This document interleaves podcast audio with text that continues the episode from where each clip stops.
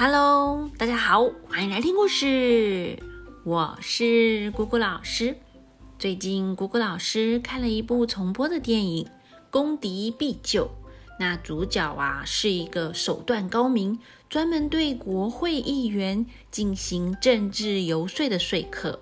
那这边姑姑老师没有要介绍电影，但电影里面呢，主角不断的提到一个观点。他认为游说就是要发掘先机，永远比对手快一步，攻其不备，才能够出奇制胜。哦，就是啊，你要猜到对手下一步会出什么招，然后呢，比对手啊快一步来反制他，或是利用他的招数来变成你的优势。这样讲好像还是有点抽象，对不对？那我们用下棋来做个例子好了，例如跳棋。大家会玩跳棋吗？小时候呢，姑姑老师很爱和阿妈玩。那玩跳棋的话，就要诶猜一下对方要走哪一步。那可能故意呀挡住他，或是故意为对方一个好走的棋子，诱使他走那一步。然后呢，你就可以因为他那一颗棋子移开了，就跳更多步这样过去。姑姑老师有一次和同学下跳棋，那同学很可爱啊，他为了阻挡我，移动了一颗棋，然后挡住我的路线，而且还跟我说：“哈哈哈，我挡住你喽。”但他没想到的是，因为他那一颗棋子移动了，我反而可以借由那个空位绕一下路，跳得更远，而且啊，还抵达了另一边呢。那姑姑老师呢，跳完后啊。他就愣了一下，哎，然后我也愣了一下啦，因为我本来没有要跳那么远，只是啊一跳不可收拾，就不小心抵达终点了，哦，很好笑哎。可是呢，姑姑老师今天也不是要讲跳棋，而是想要再来讲一下苏秦和张仪的小故事。刚刚不是说电影里提到的厉害的说客是永远都比对手快一步？动植物机先，就预先查知到事情的发展征兆，然后可以了解事情的关键在哪里，这样才能够哎预测对方的方法，打败对手。其实呢，两千多年前，苏秦和张仪他们就一直在做这件事哦。之前我们不是说过，苏秦和张仪都是鬼谷子老师的学生吗？所以呀，他们是同学，也认识很久了。那苏秦先毕业，开启他游说诸侯之路。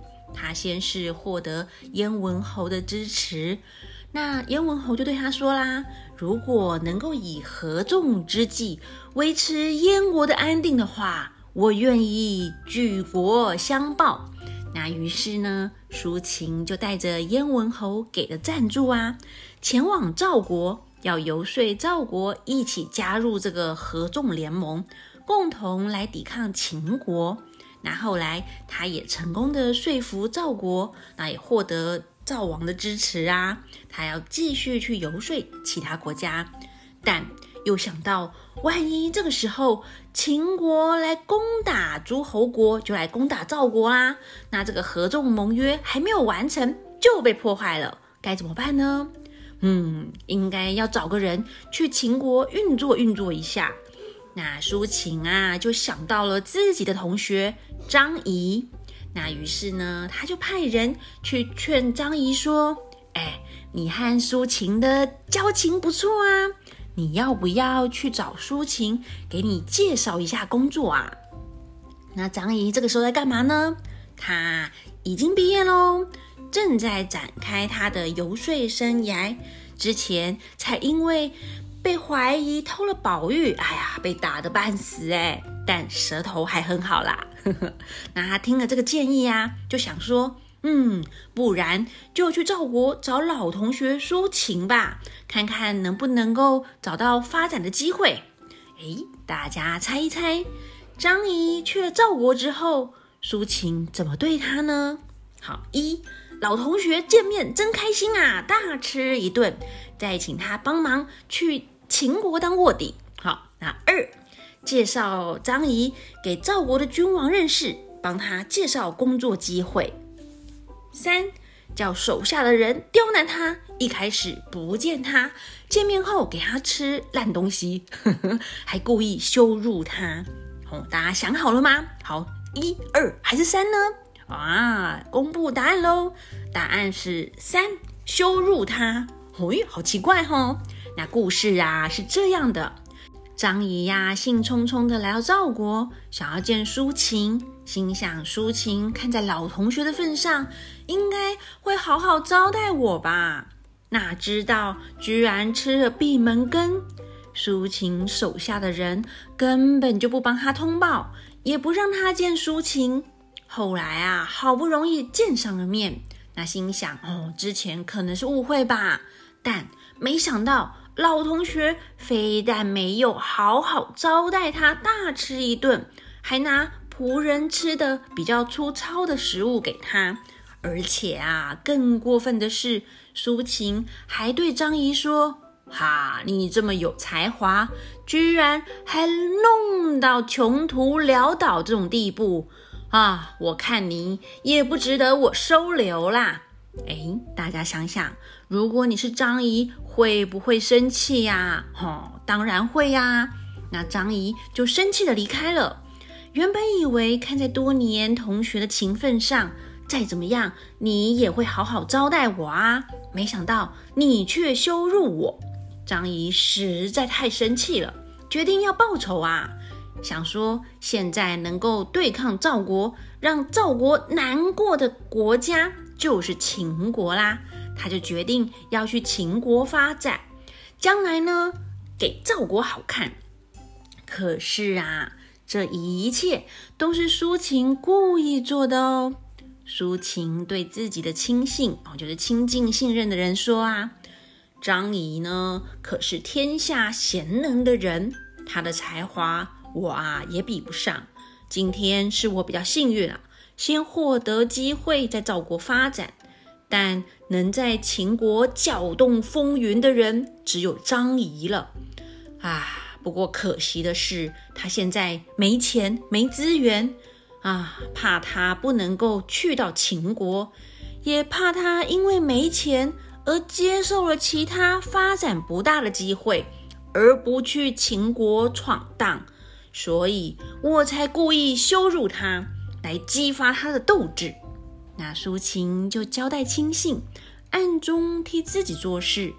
苏秦的亲信啊，就带着金币、马车，一路帮助张仪抵达秦国。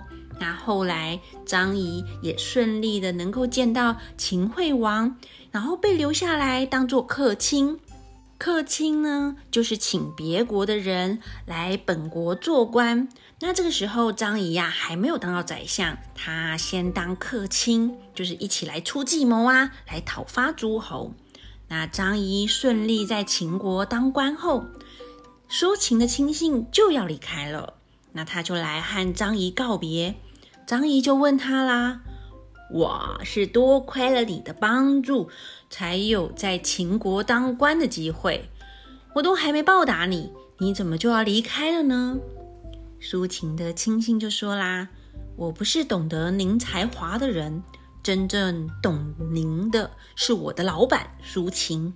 苏秦担心秦国会攻打赵国而破坏合纵盟约，那苏秦认为只有您才能够掌握秦国的政权。”所以才激怒您，一方面啊，又暗中派我来帮助您，这些全是苏秦的计谋。今天您已受到重用，要报答的话，还请您就报答苏秦吧。那张仪就感叹地说：“啊，我的心思谋略真是比不上苏秦啊！我现在才刚在秦国担任客卿。”又怎么会出计谋来攻打赵国呢？请替我谢谢苏秦。于是啊，张仪就成全苏秦，没有和赵国作对喽。那苏秦达到了自己想要的目的，而张仪也顺利的在秦国当官。后来呢，还当上了宰相，写信去警告打过他的楚国宰相呢。那今天抒情和张仪的小故事就讲到这边喽，拜拜。